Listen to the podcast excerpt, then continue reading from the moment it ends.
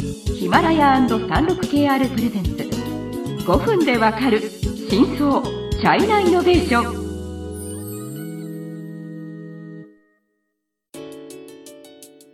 皆さんこんにちは。サンルク KR ジャパンの委員です。はい、日本経済新聞の山田です。はい。今回は変貌する中国自動車産業の、はい、えー、と2回目ですね、はいはい。で前回は、えー、とやっぱり中国は多分伝統の自動車、えー、とエンジンなどのコア技術に関する、えー、と多くの蓄積を持つ日米とか、まあ、ヨーロッパに比べて、やっぱりちょっとこう遅れるっていうか、はいそこまで、うん、できてないので、うんうんうんだからまあ新エネルギー車とか、うん。つまりまあエンジン車と比べて、まあうん。技術のハードルが低いというか、まあまあ、うん、まあある程度そうといえばそう。はい。うんのそのまあそのケースのそういうところをやっぱりまあこれからの一つの突破口として考えて、うん。えー、と政策をはい出したっていうような話をしました。はい。で今回はもうちょっと具体的に、うん。まあもちろんそれはまあ一つの要素だと思いますけど、はい。まあケースを押すのはまあそれだけではないですよね、そのそうですね。理由は。中国社会の状況を見たとき、まあ、中国の自動車社会の状況を見たときに、ケースにした方がいいっていう理由はあると。はい。で、一つは、環境問題ですよね。ああ、そうですね。うん。うん。で、その、まあ日本でも2013年、14年頃にすごく話題になりましたけど、PM2.5 うん。の、えっと、すいわゆるなんていうんですか、あの、空気が汚いうんもう状態って、あ、まあ、今だいぶ良くなってますけど、はい。あったわけですよ。実は一番ひどい時、私ちょうど北京にいたんです、ね。おりまして、はああの、最初の最初は PM2.5 っていう概念すらないんですよ。で中国政府も公表はしてないじゃないですか。うんだから私長い間ずっとあれは霧だって霧思いました。だと思った。で、ま、本当にね、ひどい時真っ白になるから、うんいや、でも、昔、いや、半分冗談だと思うけど、霧で白いから、要するに霧って水分でしょ？はい。だったら吸った方が体にいいんじゃないかみたいな ことでわざわざ吸ってる人がいましたけど。はい。まあ、でもまあ、とにかく、やっぱりもちろんその、まあ、ガソリンとかをまあ、使うそう、ので。つまり、はい、あの、PM2.5 の発生原因っていろいろあって、はい。自動車も大きな発生原因の一つなわけですよ。はい。で、その、中国で売られてるガソリンって、質が必ずしも高くないので、うん。あとは、はっきり言えばエンジンうんのその燃焼の性能とかが良くないから、はい。まあ言っちゃなんだけど、あの、ちゃんとその、えあの、まあ燃えの、まあまあまあ燃えかすがあるっていうか、ちゃんとその燃焼しないまま外に、その汚れたものが出ちゃったので、うん。ああいうことになったっていうのが大きな理由。そうですね。まあ、それは環境問題にもつながりますし、もちろん車のその所有台数が大きくなると、うんその原油の輸入量うんもやっぱりこう、増えちゃうので、ねまあそこもまた中国にとってある、うんある種の負担ですよね。ですねはい。それもまあ一つの理由としては考えられますね。で、もう一つは、渋滞ですよね。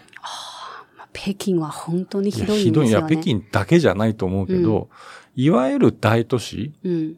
まあ地方都市も最近もう結構ひどいけど、うんとにかく渋滞が夕方とか朝とかもひどいわけですよ。はい。36KR ジャパンのサービスコネクトは最先端の中国のイノベーションやテクノロジー企業情報を提供しています中国での事業やパートナー企業の探索などヒントになる情報が満載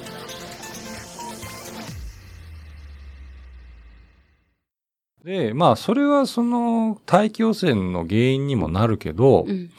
もしも、その、例えば自動運転だとか、はい。あるいはコネクテッドっていうことで、その、もうちょっとですね、はい。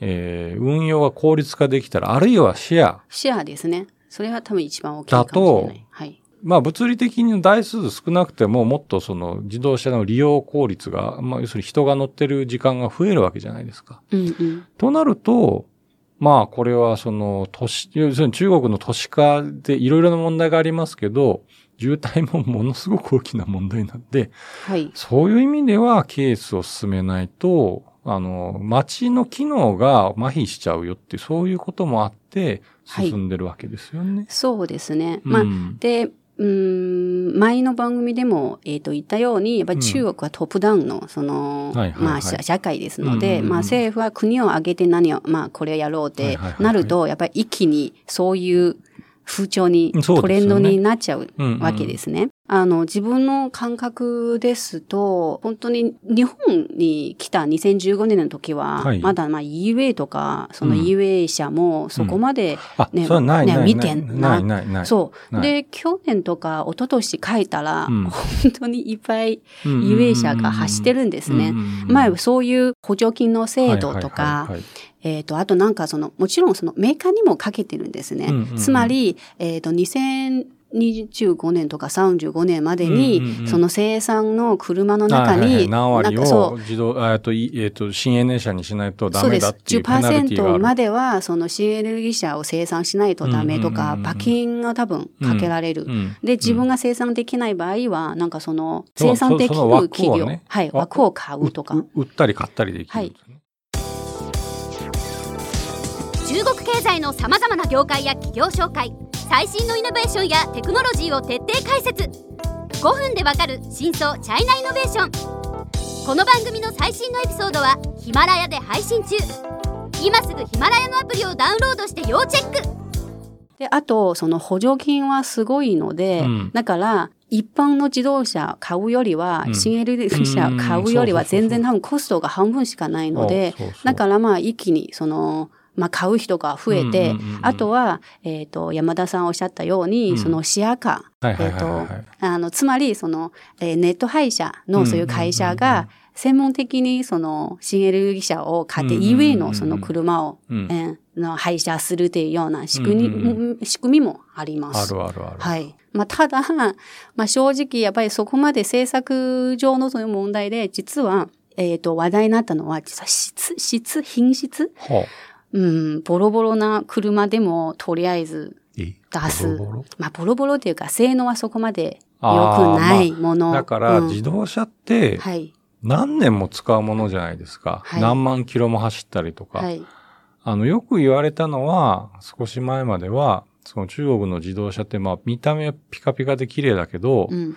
なんかもうちょっと乗って1万キロもいかないうちになんかちょっとダメになっちゃったみたいはない。こと。結なんかまあ構あるん、ですよ、EV も同じようなそういうは話が実は出てまして、まあうん安いからとりあえず買っちゃうとか、うんうん。本当にもう3分の1とか、うん。うん。の価格で最初は買えるので、で、そこでやっぱりこう、まあ問題に、はい。うん。まあ、なったっていうのがありましたね。はい。はい。えっ、と、まあ、一応今日は、まあ、制作の話とか、その背景について詳しく触れたと思いますので、で、次回は、えっ、と、まあ、今のこのケースを担う新興企業、つまり、うんまあ、どういうようなそういう企業が、まあ、出てはい。きてるのかについて紹介したいと思いますので、楽しみにしていてください。はい